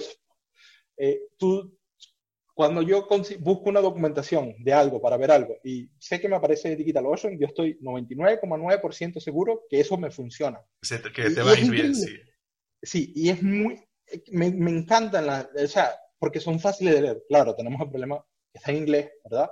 Pero bueno. Sí, pero eh, últimamente sí es cierto, ¿eh? Que están colgando bastantes artículos más en, más en español, ¿eh? O sea que también. Wow. ah, qué bien, me alegra. Pero eh, con esa idea más o menos así, como que, ok, crear una base así, porque son artículos que, ah, es una documentación y son fáciles de leer y entretenidos de leer. Mm. Eh, por eso me parecen interesantes. Ese, igual se lo tenemos que proponer a la gente de Rancher de decir, oye, lo del inglés esto está muy bien, pero hay, hay que hacer otras cositas, ¿no? Vale, eh, ¿quieres eh, comentar algo más antes de, que nos despidamos?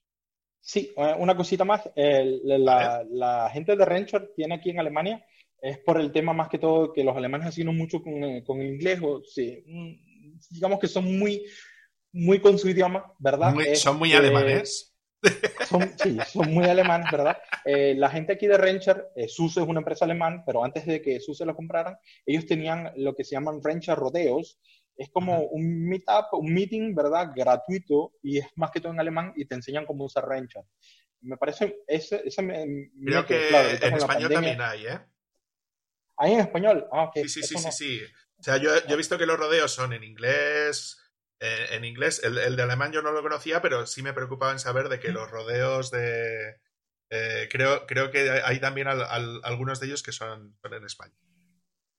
Ok, perfecto. Em, una, me preguntaba si quería decir una cosa más a todas las personas que están allá afuera y se quieren iniciar en el mundo del cloud, del DevOps. Em, cloud, por lo general, lo, digamos que los providers grandes como Amazon te ofrecen recursos gratis ¿verdad? Em, sin necesidad de que meter una tarjeta de crédito. Este, prueben, lean, automaticen. O sea, si quieren entrar en ese mundo y les interesa, pónganse, no es fácil, no le voy a decir a nadie mentiras que es muy fácil, cuesta horas de trabajo y son horas frustrantes porque uno no sabe por qué no funciona. Me ha pasado, ¿verdad? Pero a todos nos ha pasado eso. Sí, exacto. Bueno, sí, exacto. No hay nada mejor que ese sentimiento cuando pasas tres horas, ¿verdad?, resolviendo un problema y consigues eh, el problema. Si el problema luego es algo tan fácil y un error tuyo te vas a molestar a través de eso, pero eso te enseña. Y es un mundo, muy interesante. A mí me gusta. Sí, yo les diría que en vez de empezar con AWS, que es un poco más intimidante, empezarán con DigitalOcean eh, por el tema de que, de que luego son céntimos. O sea, son, o sea, yo por ejemplo el otro día estuve probando hacer un despliegue de un clúster de, de, Kubernetes con RKE y no sé si me gasté 20 céntimos de dólar. O sea, eso, que, que, que, aunque no utilices la capa gratuita, como tú ¿Ah, con, con Terraform puedes decirle apply, te lo aplica, destroy, te lo destruye. Si eres consistente en el tema de hago prueba, tal, lo destruyo, no sé qué, eh, es súper rápido y, las máquinas van súper bien. Vale, pues eh, cuando uno pues tiene sí, sí, sí, una cosita más, eh, cuando uno tiene un recurso en cloud y antes de, desconectarte de tu computadora verifica tres veces o cuatro veces que todo está acabado, porque si no te puedes llevar una mala sorpresa. Eso es. Vale, pues simplemente quiero agradecerte que has, que has venido, a, Anthony, al, aquí a República Web. Eh, estoy encantadísimo de que vengas y, yo por mí te volvería a llamar más veces, aunque sea solamente para decir, vamos a crear una comunidad de Kubernetes en castellano. Eh, y vamos a lanzarnos a hacer cosas de estilo. Yo estoy encantado con la idea y estoy totalmente de acuerdo con, los principios que, describes. ¿no? ¿Te has sentido cómodo? Gracias por la invitación. Excelente, es mi primer, mi primer video de podcast, mi primer video de YouTube que estoy grabando y me, parece excelente. Nunca me había atrevido, digamos, más bien nunca me había entusiasmado, pero creo que a partir de hoy me voy a, me voy a informar un poco más de eso. bueno, pues veremos a ver, si podemos hacer una mini seccioncita hablando de fricaditas de estas. Yo tengo unas ganas de hablar de las Keys que flipas. Vale, bueno, pues vamos a, vamos a despedirnos. Sobre todo, muchas gracias por, por escucharnos. Ya sabes que el programa lo podéis seguir en republicaweb.es, donde tenemos todos los enlaces y algunos bonus que trataremos de dar en exclusiva a través de, nuestro propio feed. Eh, mm, también nos podéis escuchar tanto en Spotify, en Ivos, en Apple Podcast, también evidentemente en YouTube. lo estamos, lo estamos grabando aquí también en vídeo. Muchas gracias a aquellos que nos veis desde YouTube, porque muchas veces casi, casi nos mencionamos y estamos ya en unos 170, 180 eh, ya suscriptores, o sea que muchas gracias a todos aquellos que os habéis que os, que os habéis suscrito. Os recuerdo que tenemos nuestro canal de Telegram de Malditos Webmaster y, eh, y el grupo de, Malditos Webmaster y el canal de Telegram de República Web si queréis estar al día con todo este tipo de cosas que, además, además que es un grupo bastante sano, o sea que no, no, hay, no hay malos rollos, la gente comenta cosas, no, no tiene excesivo tráfico, o sea que, los, debates que se montan la verdad es que están bastante bien. Luego, por otro lado, eh, si nos queréis agradecer y queréis apoyar esto, que sepáis que podéis hacernos una aportación a través de, Buy Me a Coffee para, para ayudarnos con todo esto. Además, ahora tendremos que comprar el equipamiento para editar un poquito mejor los vídeos y a ver si podemos hacer streaming en directo. Y ya sabéis que nos podéis encontrar a nosotros tres, tanto a Javier Archeni, javierarcheni.com, que es especialista en temas de desarrollo para web, sobre todo con, temas de WordPress. A Andros Fenollosa, ya sabéis que, lo tenéis en programadorwebvalencia.com. Tiene artículos súper interesantes de, temas de, desarrollo. Ha sacado su propio framework de, de Closure es, un puto crack y para temas de formación ya sabéis que lo tenéis en, idecrea.es y cuando tenga la web del estudio de aplicaciones SAPS, ¿vale? Y luego a mí, pues bueno, pues ya sabéis que, me tenéis en cursosdedesarrollo.com con temas de, de, formación, entre otras, de temas de Docker, Kubernetes y temas de DevOps, con rollo de testing, todo esto que hemos estado hablando hoy y donde podéis contratar temas de, formaciones. Eh, en este momento ya sabéis que son virtuales, ¿vale? Y virtuales en directo, ¿vale? Así que nada, muchísimas gracias por, por atendernos y nos vemos al día siguiente. Y muchas gracias a Anthony por